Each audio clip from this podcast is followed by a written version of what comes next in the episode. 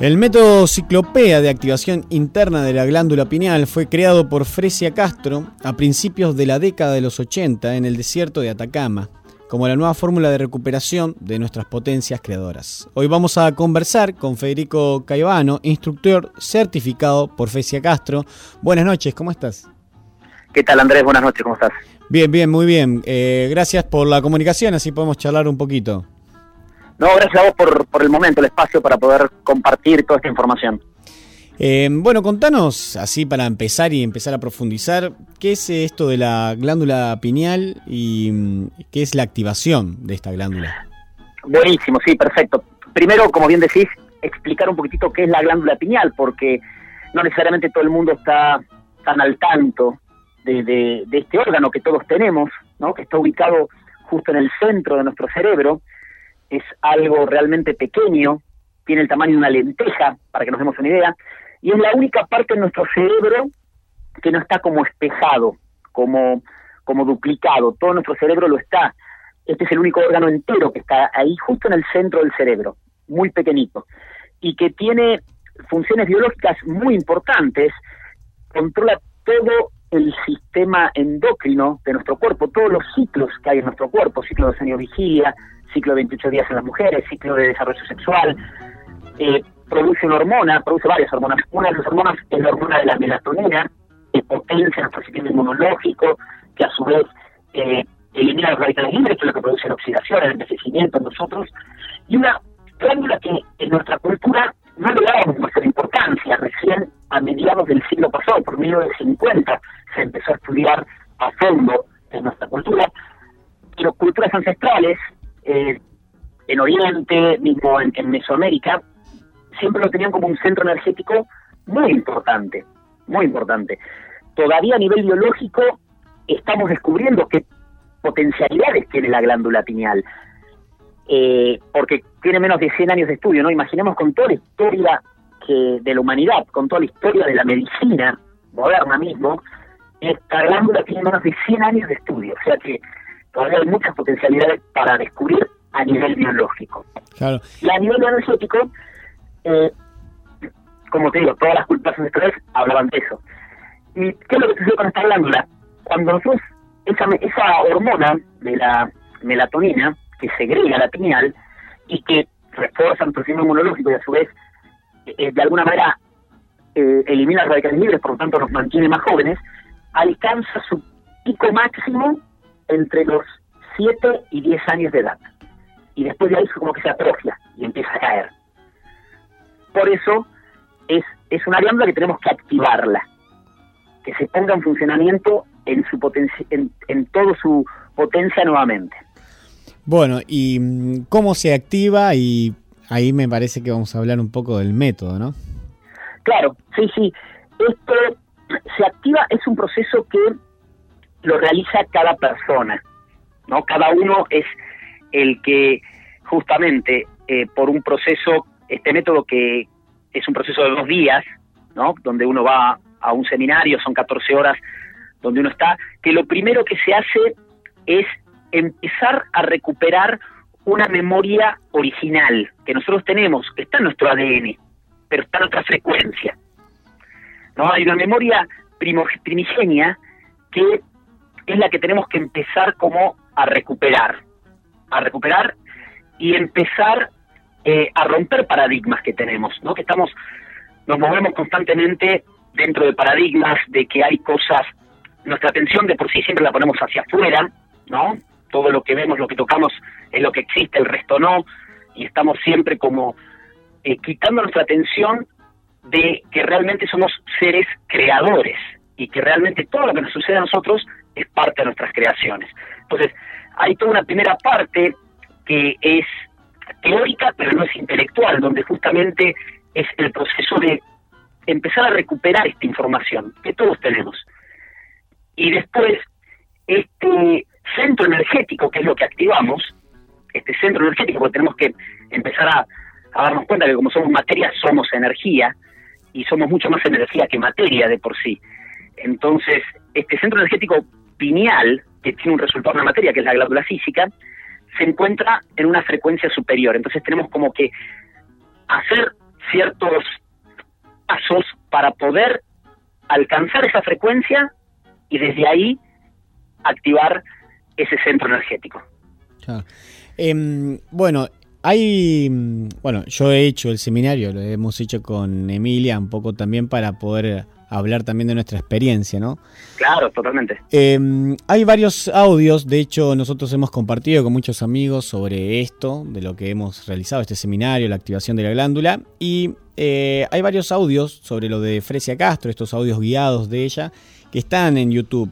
Varias veces cuando nos dicen, uy, yo estuve escuchando esos audios, nosotros lo que le decimos es, bueno, estás viendo la punta del iceberg, falta todo lo otro.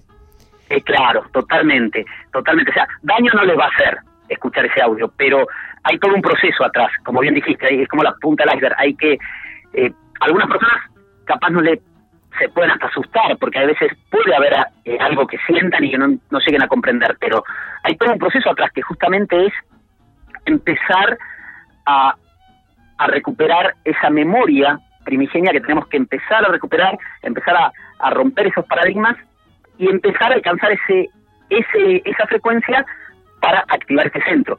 Y una vez que lo activamos, lo importante es mantener de alguna manera como si fuera una antena arriba, ¿no? Que es la que nos va, nos va a mantener en esa frecuencia, que obviamente se va a caer, porque esa antena eh, a veces por nuestra tensión la podemos tener arriba o la podemos tener abajo, se puede caer.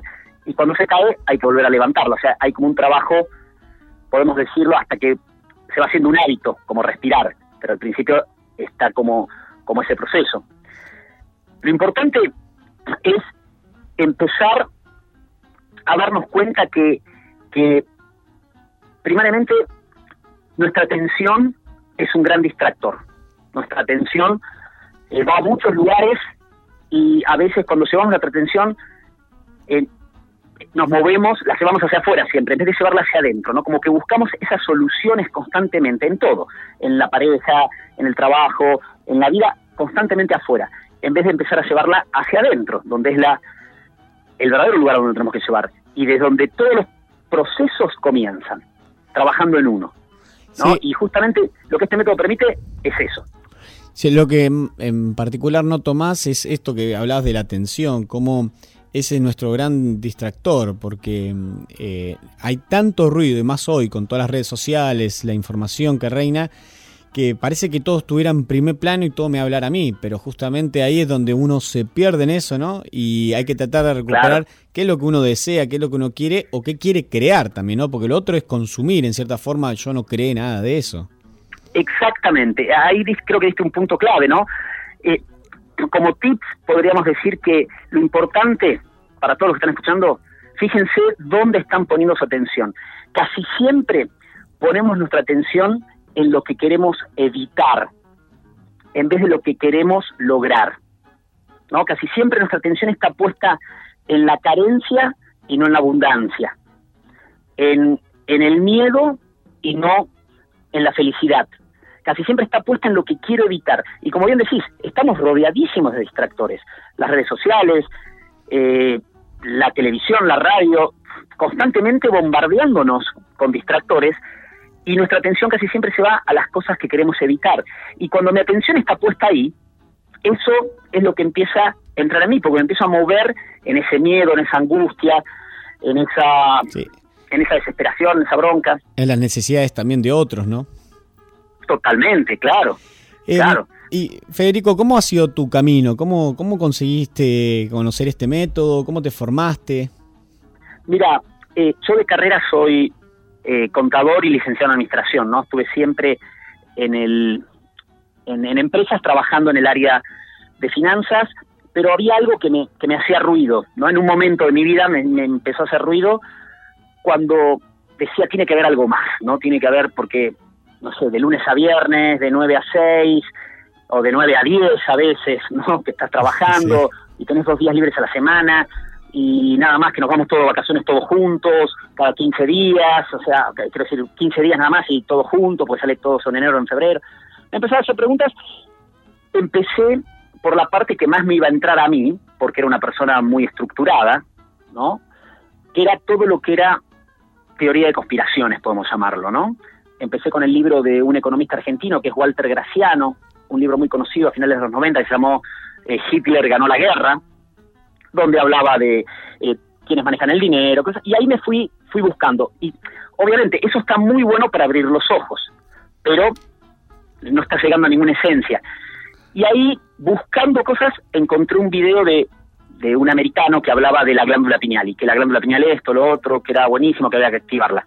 No tenía idea qué era, y cuando googleé me apareció eh, Fresia, Fresia Castro, entonces eh, dije, esto hay que hacerlo, sin saber bien qué era, ¿no? sin tener idea qué era. No sabía si yo la tenía, si esto me iba a servir o nada, pero nunca había hecho un curso de nada, aparte más allá de los académicos. Y fui a ese seminario y empezaron a pasar un mundo. Primero descubrí todo un nuevo mundo, ¿no? Porque había gente que hablaba de energía, de hasta, qué sé yo, de reiki, de cosas que no había escuchado nunca. Y empecé a hacer vida eso. Empecé a, a practicar los ejercicios, a moverme desde ahí. Empecé a notar grandes cambios en mí. Y dije, justo, eh, vivía en México en esas épocas, yo vivía en México ahí, todo esto pasó en México. Eh, me entero que ella va a hacer un curso de instructores para preparar a gente, más o menos al año de yo haber tomado el seminario.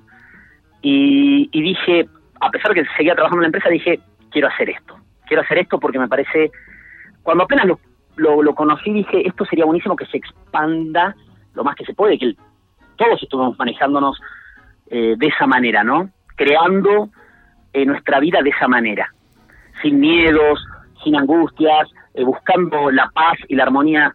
Y entonces tomé ese seminario, empecé a entregar esta información mientras seguía trabajando en la empresa, hasta que llegó un momento que dije ya, la empresa no va más para mí, eh, me volví a Argentina y me dedico tiempo completo ahora a, entregar estos, estos seminarios. Hace ya eh, cinco años y medio más o menos que estoy como, como instructor entregando la información. Es, buenísimo tu ejemplo porque venís de, de, los números, ¿no? Venís de, de las ciencias duras eh, claro. y esto es como todo aquello que uno cree o, que no está basado en eso, por más que se pueda comprobar ciertas cosas, ¿no? Digo, pero eh, entonces tu ejemplo es, es excelente para aquellos agnósticos, ¿no? También. Pero totalmente, totalmente. Eh, y te digo, nuevamente, yo me senté ahí, me acuerdo el, día que fue al seminario, y la gente hablaba de cosas y decía, pero ¿de qué están hablando? ¿Qué es esto? O sea, no, nunca había escuchado nada de nada. Y, y realmente se me abrió un panorama nuevo y te empezás a dar cuenta que que es, es muy bueno para todas las personas que nos están escuchando, por más que digan, esto me parece una locura, ábranse a la información, ¿no? Y traten, traten de, de ver eh, cosas nuevas también, porque a veces estar tan cerrados nos hace perder nuestra presencia y nos hace movernos en fórmulas donde nos movemos constantemente, en hábitos donde nos movemos constantemente y donde no estamos llegando a ninguna solución. Y más que intelectualizar toda la información, fíjense también que vamos sintiendo en nuestro corazón, que nos va resonando. Algo que nos cuesta mucho hacer en nuestra cultura, ¿no? Porque yo siempre lo digo como ejemplo, ¿cuántas veces nuestros padres, cuando nosotros íbamos con un problema, nos decían, ¿y vos qué sentís? ¿Qué te dicen siempre? ¿Y vos qué pensás? Mm. ¿No? Como que siempre nos vamos al raciocinio, a la lógica, que está buenísimo, pero es limitado. Pero es limitado. Realmente nos tenemos que empezar a guiar por lo que sentimos. Que esa es la frecuencia real con la que nos estamos moviendo. Y si me muevo con miedo, con angustia, con soledad, me estoy moviendo en una baja frecuencia. Y entonces, como una radio, voy a sintonizar con situaciones y con personas que estén en esa frecuencia. Eh, contanos un poco quién es la creadora de esto, sobre Fresia Castro. Fresia Castro, ella es una periodista chilena, periodista de investigación científica, y que trabajaba como jefa de medios en una radio en Chile y empezó por una serie de sueños que empezó a tener, que le decían que ella tenía que, puede sonar muy loco, ¿no? Pero ella estaba casada con dos hijos y los sueños, había seres que se le presentaban y decían, tenés que ir a buscar una información a Europa que se te va a entregar. Eh, sucedían, ella pensaba que estaba loca en un momento, pero había algo dentro de ella que le decía, hay que hacerlo. Eh, toda la familia se van, están cuatro años en Europa, ella recibe la información que iba a buscar y cuando vuelve ella siente la necesidad de irse a vivir al desierto Atacama, que es al norte de Chile, a 3.600 metros de altura, frontera con Bolivia, un lugar totalmente desolado. Esto era a principios de los años 80, eh, ¿no? Eh, hoy en día es un lugar desolado, imagínate hace más de 30 años atrás. Y ella vivió 10 años en el desierto de Atacama, de forma permanente. Después vivió cuatro años más yendo y viniendo. Y ahí tuvo contacto con las culturas atacameñas, que es una de las culturas más antiguas de América, y en base a esa práctica, a, esa instrucción espiritual que ella había recibido en Europa, que esa información le habían dado, y en base al contacto con, con esas culturas atacameñas, empezó a hacer vida todo eso, y es desde ahí donde crea este método, que como bien dice ella, esto no es algo creado por ella, es lo que se, lo que se logra es algo que nos pertenece a todos. Ella creó como el método, como la manera de conseguir esto, pero lo que se logra es lo que ha estado siempre en la humanidad, es nuestra herencia. Se ha perdido en algún momento por ciertas culturas, como la nuestra, por ejemplo, pero eh, no es algo creado por ella. El método se basa en tres pilares fundamentales.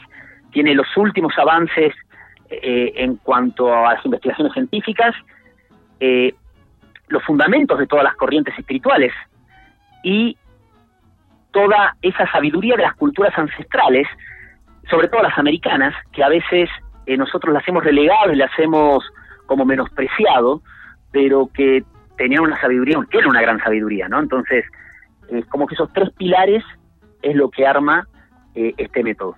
Claro. Em, me gustaría que, porque hay también mucha información para aquellos que por ahí investigamos un poco, ya conocemos esto de la glándula pineal, sobre la calcificación por un lado, sobre mm, el flúor que dicen que bueno que es lo que lo calcifica, eh, sobre también el tabaco, el uso de drogas. Eh, ¿Qué, nos podrías decir sobre sobre ese mm, sobre esas cosas, sobre cómo se puede em, interferir o por ahí perjudicar un poco la glándula pineal? Sí, no, totalmente. Mira, eh, es así, todo lo que sea flúor, todo lo que sea también aspartano, ¿no? que es lo que está en las bebidas eh, dietéticas gaseosas también, y también están los sobrecitos, en muchos sobrecitos de edulcorante, ¿no? ese componente que también calcifica mucho más. El flúor en la pasta de dientes, eh, la verdad, eh, no es no está en gran cantidad, pero obviamente todo flúor afecta la glándula pineal. El flúor, lo ideal es tratar de evitarlo, ¿no? después también eh, el uso de drogas, obviamente lo que está haciendo, eh, está sobreexigiendo, sobreestimulando la glándula pineal y de una manera eh, no tan no tan benéfica. cuando uno busca la estimulación de la glándula pineal por medio de uso de sustancias como puede ser bebidas o drogas, más allá de que está sobreexigiendo esto y puede llegar a producir a nivel biológico un daño, eh, estás como haciendo un uso que puede llegar a traer consecuencias hasta a nivel energético no tan buenas, ¿no? Ah. Entonces, eh, pero todo esto es a nivel biológico, lo que estamos hablando igualmente. ¿Qué es lo que te quiero decir? Eh, si uno activa este centro energético, si uno se conecta a esa fuente de energía superior, ya ahí todo eso a nivel biológico, que es un resultado, sea, el flúor no que tendría mayor importancia, ni el aspartano tendría mayor importancia, ni, ni ninguna otras cosas. Y seguramente a medida que uno va haciendo vida esto y elevando su frecuencia, esas cosas ya las empieza, no empieza a sintonizar con eso. O sea, ya ni te va a gustar capaz ponerle edulcorante, ni ponerle otras cosas, ni moverte de esa manera. Pero uno también eh, atribuye esta clasificación, también tiene parte de esta atrofia de la glándula pineal también viene en parte entre los 6 y 7 años de edad, porque ¿qué nos pasa a esa edad? Es cuando empezamos a tomar conciencia de nuestro entorno. Y cuando empezamos a tomar conciencia de nuestro entorno, ¿qué es lo que queremos hacer? Queremos pertenecer a ese entorno, ¿no? Entonces, eh, hay un montón de, de capacidades. Cuando nosotros llegamos acá, todo ser que llega a este campo, a esta experiencia de vida, llega con la glándula activada. Pero a medida que van pasando entre los 6 y 7 años, es como que eso se empieza a atrofiar. y es también en gran parte por ese proceso que va pasando, que yo empiezo a cerrar capacidades para poder encajar. Porque si yo capaz voy al jardín y cuento que estuve hablando hoy a la mañana con un arbolito, con unos enanos que había en el arbolito, me van a mirar y a decir tantos locos. O que cerré mis ojos y de repente de donde estaba aparecí en la casa de mi abuela. Me van a decir, o los, loco. Entonces, o los mandatos, de los mandatos también de la familia, ¿no? Que empiezan a influir. Ay, yo quiero que vos seas jugador de fútbol, o yo quisiera esto, yo quisiera el otro. Pero 100%, exactamente, exactamente. Y, y así se hacen las cosas, no se hacen de esta manera, esto es así, no digas esto. Todo eso también empieza a aplicar en todo ese proceso. Y más allá de que eso también está en nuestra memoria celular, ¿no? Nuestra memoria, nosotros llamamos en el método la memoria humanidad, que tiene creencias, conceptos, juicios y prejuicios que se activan, se empiezan a activar a esa edad, entre los 6 y 7 años se empieza a activar todo eso y todo eso hace que me vaya metiendo como, como en una caja, por decirlo de alguna manera, ¿no? Y que todo eso ayuda en ese proceso también de, eh, de ir apagando todas esas potencialidades. Ahora, ¿qué es lo que ocurrió en un momento en Chile para que Alejandro Jodorowsky, eh, Maturana, Rolando Toro, Fresia aparecieran y desarrollaran eh, tantos eh, métodos para o fueran realmente muy artistas o abrieran la conciencia y, con métodos que han trascendido diferentes países, se llevan a cabo. Mira, yo la explicación más lógica que le veo a todo eso es justamente la transferencia energética de Oriente a Occidente, que lo hablan todas las culturas, todas las culturas, ¿no? Eh, esta, esta energía que muchos le llaman la kundalini de la Tierra o la serpiente de luz, la ciencia le llama el electrojet o el electrochorro, que es una energía que se asienta en las grandes cadenas montañosas y que ha estado asentado los últimos 26.000 años en la cadena montañosa más grande, que es el Himalaya, mm. y donde se asienta esa energía eleva la frecuencia de toda la zona y de todas las personas que están ahí. Por eso, todo el despertar espiritual siempre venía de Oriente, de China, eh, India y el Tíbet. Pero esa energía se mueve cada 26.000 años y se ha comenzado a mover desde los años 80 a la otra cadena montañosa más grande que hay en el planeta, que es eh, la cordillera de los Andes. Y donde esa energía se asienta, empieza a elevar la frecuencia de toda la zona y de todas las personas que habitan esa zona y justamente Chile está un poquito más arriba que, Argentina. Entonces, toda esa zona también influye Argentina, pero sobre todo eh, a esa zona de, Chile.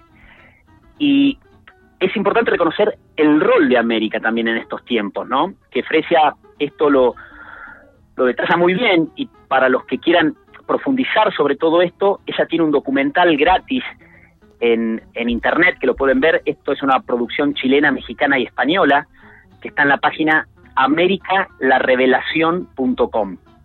Ahí lo estamos subiendo al sitio web igual, al Ah, buenísimo, buenísimo. Ahí, ahí habla un poco de, plantea un montón de, de, información, ¿no? Que nuevamente, no digo a nadie que, que crea 100% lo que dice ahí, fíjense que les resuena y que no les resuena, pero si los hace investigar más, yo creo que ya es, es más que ganancia. Pero todas las culturas ancestrales hablaban de esta transferencia energética de, los Himalayas a los Andes, de Oriente a Occidente. Eh, mismo las culturas precolombinas sabían toda esta información perfecto. Y sabían que después América iba a jugar un rol fundamental en, en los nuevos tiempos que vienen y es donde el encendido en luz del planeta comienza. Y para eso cada uno de nosotros nos tenemos que activar y encender. Ahora, es llamativo. Es muy bueno. Sí, em, ahí lo estamos compartiendo. Es llamativo también como tantos pueblos diversos que por ahí en principio no se conocieron, tenían una simbología sobre esto muy importante y una, mm, con, un conocimiento también importante sobre lo que era la glándula piñal y la activación del tercer ojo. Em, eh, sí. totalmente, totalmente, que obviamente toda esa información eh, venía de un mismo origen, ¿no? De un mismo origen, de una civilización probablemente que, como se plantea, puede ser de este continente perdido de Mu, ¿no? Que estaba eh, en el Océano Pacífico y que eran seres muy evolucionados y que después se fueron, cuando ese continente se fue hundiendo, se fue hundiendo en un largo periodo, se fueron moviendo y se fueron moviendo primero a América y de ahí se fueron a Oriente y toda esa información ellos la tenían siempre muy claro, ¿no? Pues se manejaban desde, desde esos niveles de frecuencia, desde otra conexión. Y ah, obvio, obvio que hay ahí un hilo conductor muy claro, ¿no? De que esas culturas tenían otra información que nosotros hasta a veces eh, las, las llevamos a menos, ¿no? Como diciendo, todas esas cosas son, son locuras, no sirven para nada y demás. Sí, tal cual. Pero como decías vos, eh, comprobar no se, no se pierde nada. Em, y encima de eso es información nueva y, bueno, estamos en momentos donde se pueden hacer cambios también, ¿no? Estamos en momentos donde se pueden hacer cambios y estamos en momentos donde eh, nos estamos dando cuenta también eh, toda esta elevación de frecuencia que está pasando a nivel planetario nos hace a nosotros empezar a hacernos preguntas, más allá de las clásicas preguntas que todo ser humano llega en algún momento a preguntarse quién soy, de dónde vengo, hacia dónde voy, también preguntas de decir, de darnos cuenta que hay un sistema todo alrededor nuestro que tenemos que reconocernos también que nosotros lo creamos, eso es importante que nos demos cuenta, ¿no? No es que nos los impusieron, los creamos simplemente con la aceptación a veces, pero un sistema que ya vemos que está colapsando y que hay un montón de cosas que no nos cierran también de las cosas que nos van diciendo y que nos van explicando y que no nos llenan. Y por más que busque afuera tener más casas, tener más dinero, tener más chicas, tener no me siento lleno. Y, y que hay un montón de cosas que no me están cerrando, entonces justamente es cuando uno tiene que empezar a a buscar otras fórmulas. Estos tiempos son para empezar a buscar otras fórmulas, otras otras nuevas maneras de empezar a movernos y empezar a crear todos el planeta que queremos vivir. En vez de estar quejándonos constantemente, empecemos, empecemos a, empoderarnos, empecemos a darnos cuenta de nuestro verdadero potencial que está dentro nuestro y empezar a movernos desde ahí. ¿Cuándo es el próximo seminario, el próximo seminario es el 27 y 28 de agosto en Buenos Aires, en Capital Federal. Eh, esto dura 14 horas, eh, en dos días, 7 horas cada día, de, de 2 de la tarde a 9 de la noche. Con breaks, obviamente, no en el medio. Claro, 27 y 28 de agosto. 27 y 28 de agosto, exactamente. Eh, ¿Y cómo, cómo puede ser la gente por ahí para contactarse, averiguar más información? ¿Hay algún evento ahí en Facebook o en algún lado? Sí, te puedo pasar la página de Facebook, sí. es Conexión Pineal Argentina. También eh, la página de internet es conexión, con X, conexiónpineal.com. Y me pueden escribir a mi email, es federico arroba conexiónpineal.com. Perfecto. Eh, así que bueno, le vamos a pasar también esta info si no están escuchando a gente que estuvo últimamente con esto, que estuvieron eh, escuchando los audios y nosotros le decíamos, bueno, tienen que hacer el seminario porque realmente les va a sorprender. Eh, totalmente, totalmente. Es, es, muy interesante toda la información que, se entrega ahí. Bueno, eh, Federico, un placer poder hablar con vos. nuevamente gracias y espero verte pronto. muchas gracias a vos. Sí, ojalá que nos vemos pronto. Gran abrazo. Dale, igualmente. Gracias. Hasta luego. Chao, chao. Ahí pasa Federico Caivano que es em, instructor certificado por Fresia Castro del método Ciclopea de activación interna de la glándula pineal.